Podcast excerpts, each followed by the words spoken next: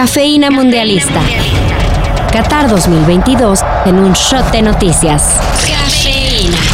Para muchos, los grandes favoritos para llevarse el Mundial de Qatar 2022 son Argentina y Brasil. Algunos ganan Argentina porque son buenísimos. Son los de Brasil.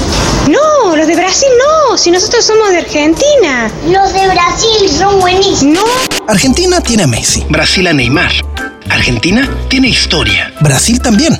Argentina cuenta con jugadores reconocidos como Lautaro, Di María o Dybala. Brasil tiene a Richarlison, Vinicius Junior o Thiago Silva. Argentina metió sus penales.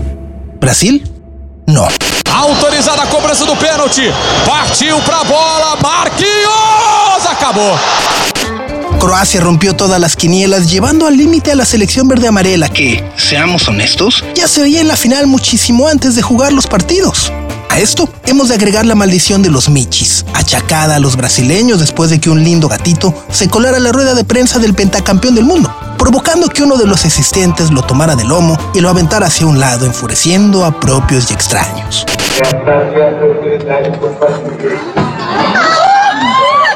Por si fuera poco, la nota la dio Well Sport, un portal brasileño que este viernes publicó una serie de prototipos en los que mostraba a sus lectores el gran problema el que se enfrentaría el diseñador de la selección brasileña para colocar dentro del escudo la sexta estrella de la sexta Copa del Mundo. There's an unwritten rule, rule zero.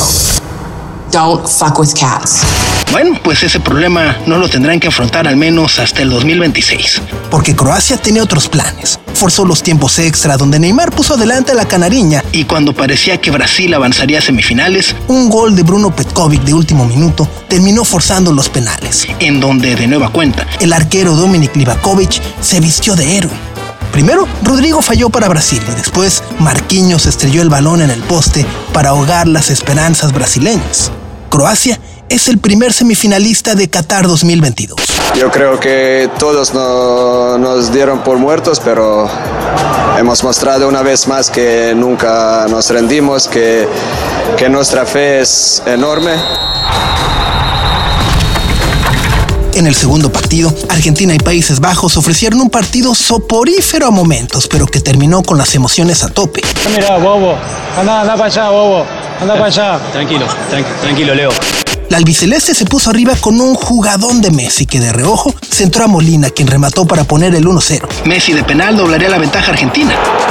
Y cuando todo parecía que se quedaría así el encuentro, Países Bajos reaccionó con gol de Weghorst al 83 y posteriormente el mismo Weghorst empataría en una de las mejores jugadas a balón parado que veremos en esta Copa del Mundo al minuto 11 de compensación. Tiempos extras y otra vez penales.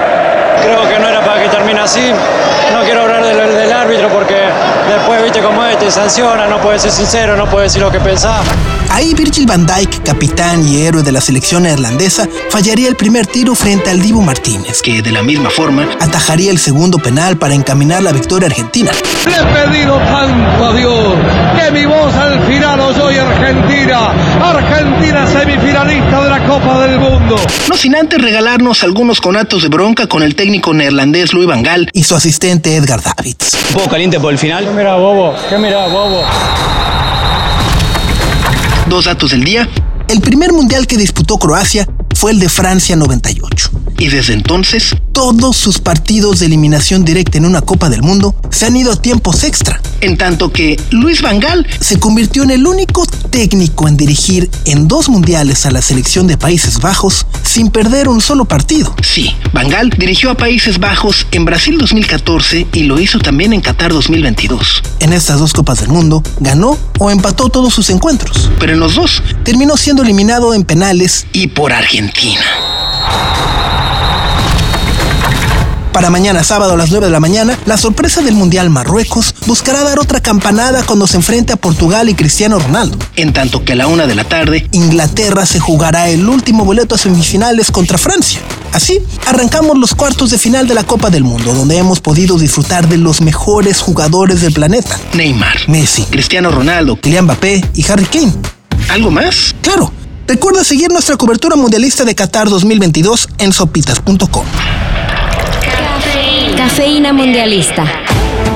La cobertura de Qatar 2022 está en sopitas.com. Cafeína Cafeína Mundialista.